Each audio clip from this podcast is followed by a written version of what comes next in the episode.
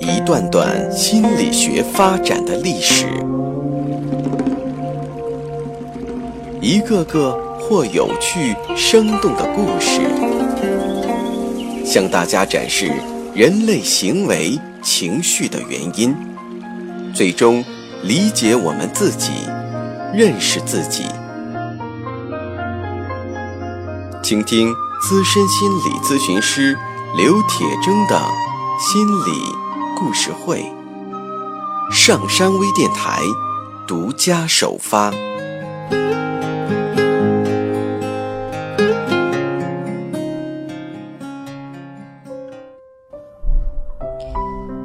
你好，欢迎收听今天的心理故事会，我是心理咨询师刘铁铮。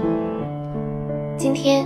我们继续来了解自我心理学家玛格丽特·马勒和他的理论。马勒的理论主要建立在他对母婴交流的观察基础上。这些观察几乎都是在他的马斯特斯研究中心完成的。在长期的观察和研究结果的基础上，马勒提出了关于儿童心理发展的阶段理论。他首先把儿童心理发展划分为正常的自闭期、正常的共生期和分离个体化时期三个阶段。关于正常的自闭期，马勒后来基于他的一些新的研究发现，又否认了这个阶段的存在，但在许多介绍他的理论的书里，仍然保留了这个阶段。现在我们来具体的了解各个发展阶段。马勒认为，正常的自闭期和正常的共生期是两个没有分化的早期阶段，是分离个体化的准备时期。它们都是正常的分离个体化的先决条件。出生第一个月为正常自闭期，它作为婴儿离开母体，在子宫外生活的生理生长的巩固时期，主要任务。就是让新生儿达到体内平衡，也就是适应子宫外的生活。在这个期间里，婴儿绝大多数的时间都花在睡眠上，似乎处在一种原始的幻觉性和定向感不清楚的状态。婴儿没有自我和外界的观念，他们紧紧地封闭在自己的世界里，所有的能量都指向身体的感受。马勒用鸟蛋的意象来形容婴儿封闭的心理系统，他们对外界的刺激并不敏感。这种相对隔绝的状态有助于新生儿的生理生长和体内平衡的实现，因此具有积极的意义。马勒强调，他对于“自闭”这个词的使用更多是心理意义上的，而不是生理意义上的。也就是说，自闭更多的是指婴儿的心理体验以及与环境的关系。这个时期，婴儿将母亲知觉为自己的一部分，因此，他们还以为所有需求的满足都是由自己提供的，处在幻觉和原始自恋的状态。马勒指出，在正常的自闭阶段，父母的任务是。无条件的满足婴儿的需求，建立亲切、关爱的情感关系。如果这个阶段缺乏恰当的母爱，婴儿就可能会固着在封闭和呆板的状态下，对外界刺激不做反应，或是只做逃避式的反应。出生一个月到四到五个月是正常的共生期。马勒所谓的共生是一种比喻说法，它是指一种不分化的状态。婴儿将自己和母亲包裹在一起，在心理上两个人是合一的，是一种与母亲的融合状态。这个时期，婴儿的我与非我还没有得以分离，但他逐渐感觉到内部与外部的区别。共生的根本特征是。幻想与母亲完全的身心融合，尤其是幻想两个生理上独立的个体共享同一个边界。马勒还将共生期划分为共生期的开始，也就是出生后两三个月，和正常的共生期，出生后三到五个月这两个亚阶段。在第一个亚阶段里，婴儿从相对封闭的世界走出来，开始对能满足他的需要的母亲产生了模糊的知觉，他自闭的壳开始破裂，而另一种不同的心理壳或是心理膜开始形成。这层膜将母亲和婴儿从心理层面上包裹在一起，成为一个二元实体。对于婴儿来说，他是绝对依赖共生伙伴的；而对母亲来说，共生则有不同的意义。也就是说，婴儿对于母亲的需要是绝对的，而母亲对于婴儿的需要是相对的。不过，尽管婴儿离不开母亲的照料，但他已经能够运用自己的能量，通过排尿、咳嗽、打喷嚏。呕吐等排出式的行为，从不愉快的紧张中解脱出来。共生的第二个亚阶段，以婴儿逐渐增加对外界刺激的知觉和情感投注为标志。婴儿意识到刺激来自外界，但不能清晰地认识到它源自何处。婴儿还意识不到内部与外部、自身与他人的区别。婴儿逐渐提高了对现实的投注，尤其是对母亲的投注。婴儿从母亲无微不至的关爱中体验到快乐，同时，伴随着快乐或悲伤体验、情感经验的记忆痕迹，以及与之相关联的感觉的不断增加，婴儿有了对愉快的或好的体验和不愉快或坏的体验的。辨别过程，婴儿开始朦朦胧胧地意识到，自身之外的满足来源就是母亲。马勒接受了斯皮茨对于婴儿微笑反应的观点，也认为婴儿的微笑具有重大的象征意义，它标志着母亲与孩子的联系已经建立起来。如果这种共生关系是恰当的。健康的婴儿就会获得身心的平衡，并产生原始的分离，从而进入到分离个体化阶段。分离个体化理论是马勒自我心理学思想的核心内容。后来的学者主要是发展了马勒的这个学说。婴儿到了四到五个月大的时候，也就是共生期的顶峰，开始进入到另一个阶段。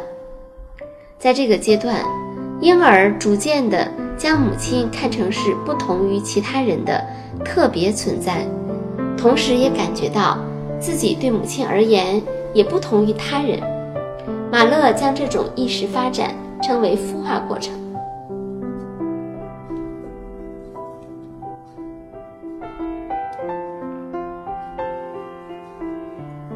大约六个月时。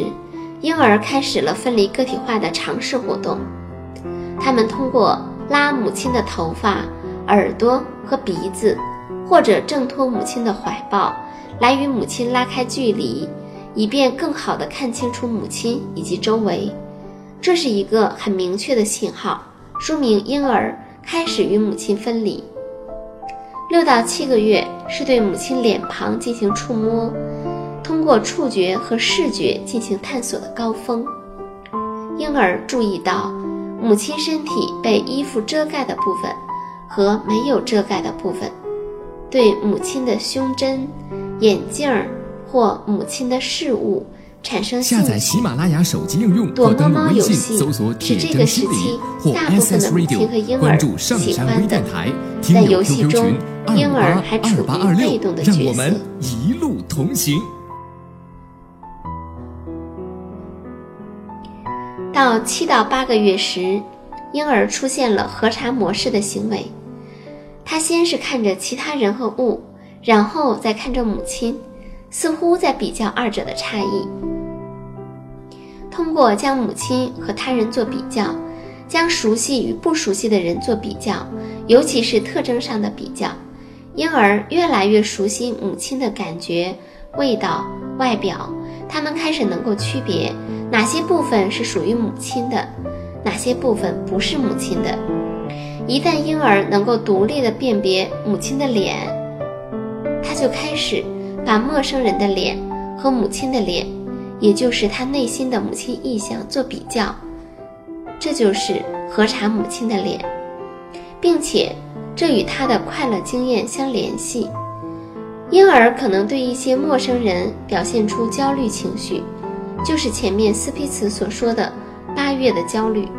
不过，马勒认为，婴儿对陌生人的态度并不仅仅是焦虑。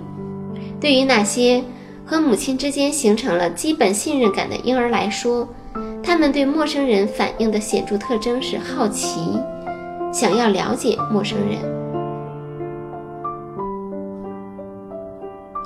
马勒指出，婴儿与母亲的分化过程是否顺利，取决于婴儿共生期的结果，尤其是母亲，尤其是母婴关系对婴儿留下的烙印。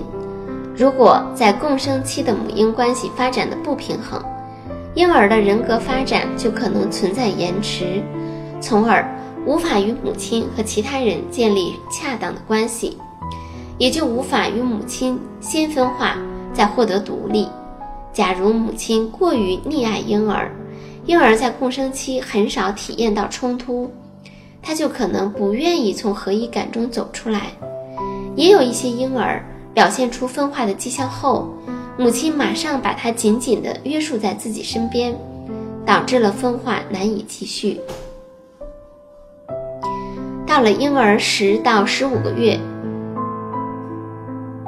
婴儿逐渐意识到他与母亲的分离，在身体上，婴儿与母亲分化加快，并形成了生理上的分离感。此外，婴儿将母亲视为另一个不同于自己的人，并与之建立了特殊的纽带。慢慢的，婴儿将对母亲的兴趣转移到诸如毛毯、纸张、玩具等无生命的客体上。婴儿。用眼睛，或者通过手和嘴巴来探究它们的气味、质地，赋予这些东西意义，这些东西就成为了过渡性客体。关于过渡性客体，我们会在以后的故事中跟大家来分享。婴儿的运动能力得以扩大，他们的眼界开始变得开阔，对原本熟悉的有限环境。有了更新的认识，同时，儿童掌握了与母亲随时拉开距离的主动权，更多的运用看、听、触摸的能力。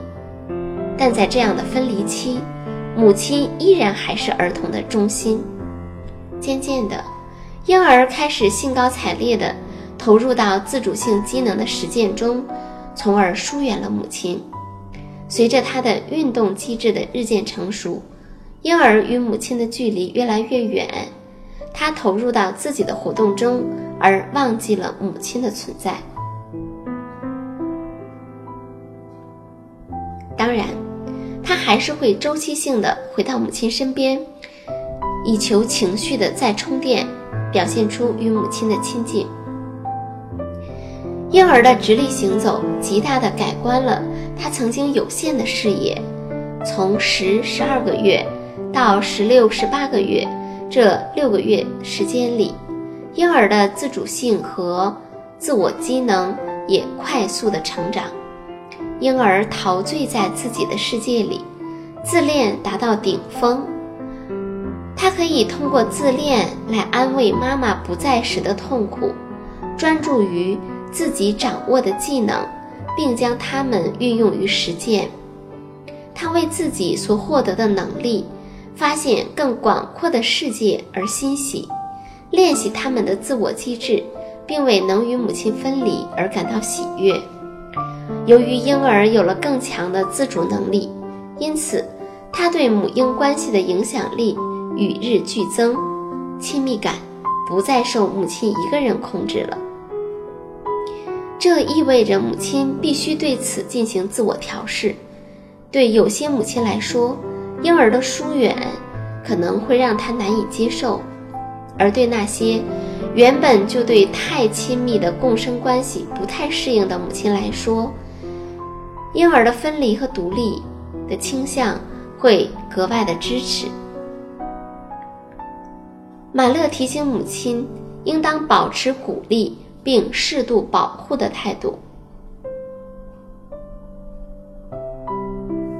母亲应该接受儿童的分离倾向，鼓励儿童的冒险精神，激励儿童走得越来越远。同时，当儿童真的需要时，母亲又能够提供帮助，保证儿童不会因为分离而感到太多的冲突。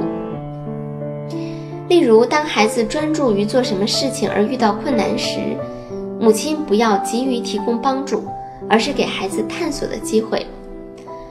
如果在旁边看着特别着急，特别想帮忙，也需要询问一下，需要妈妈帮忙吗？如果孩子不需要，那么妈妈就不要帮。但是如果孩子自己搞不定，又要求妈妈帮忙，这个时候妈妈就要提供帮助，而不是说“你不是不用我吗”之类的话。母亲的保持鼓励并适度保护的态度。能够帮助儿童发展出更强的自我机制，并和母亲保持良好的亲密关系。在这个阶段，儿童迈入了人类个体化的征程，开始去成为他自己。十或十二个月到十六或十八个月的成长过程中，婴儿更加专注于自己的世界，更多的投注到自我的自主功能。实践运动技能的探索中，人们可以观察到，这个时期的儿童一旦被剥夺的玩具，或者他所关注的人或非人的客体，他就会表现出很强烈的不满。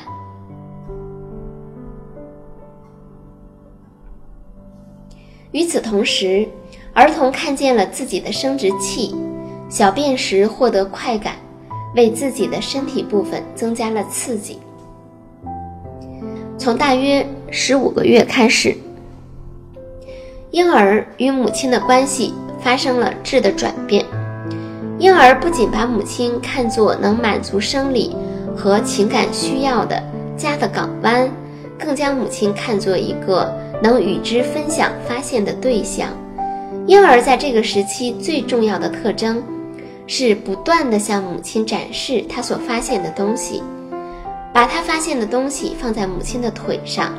例如，我们在公园里很容易看到小孩子把自己发现的小木棍、小石子送回到妈妈那里保管。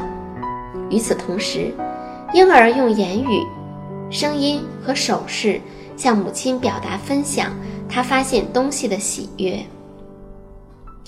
婴儿意识到母亲的意愿并非总是和自己保持一致，有时甚至相反的。这种感觉严重威胁了婴儿的全能感。对于婴儿来说，他遭遇到二元实体幸福感的挫折。这一时期的婴儿运动和对环境的探索较上一阶段有所减少，他们的愉悦感从独立的运动和探索中。转移到了人际交往上。儿童热衷于躲猫猫的游戏和模仿游戏，并开始模仿其他婴儿的行为。这个时期，儿童表现出一种尾随和被追逐的愿望。他期待获得拥抱，这表明他既希望与母亲重新融合，又害怕再次进入融合。从十五个月到二十四个月期间，对世界的探索和发现给他带来了喜悦。同时，在实践中，儿童逐步发现世界并不是随心所欲的。当儿童遭遇到阻碍或者挫折时，他会感到自己是渺小的、无助的，需要发出叫喊声来满足自己的愿望。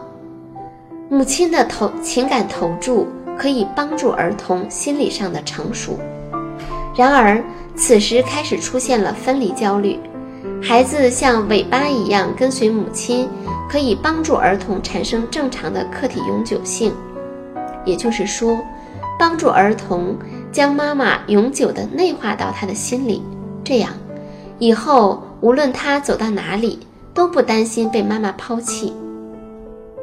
但是，如果母亲认为快两岁的孩子不应该再黏着自己了，于是较少的给予孩子。以关注和情感上的应答，结果孩子反而就越是害怕分离，而强烈的要求获得，或者难以很好的建立客体永久性。从十八个月开始，儿童非常渴望实践自己正在迅速增长的自我能力，在情感上表现为不满足、发脾气、不断的推开母亲，又不断的拥抱母亲。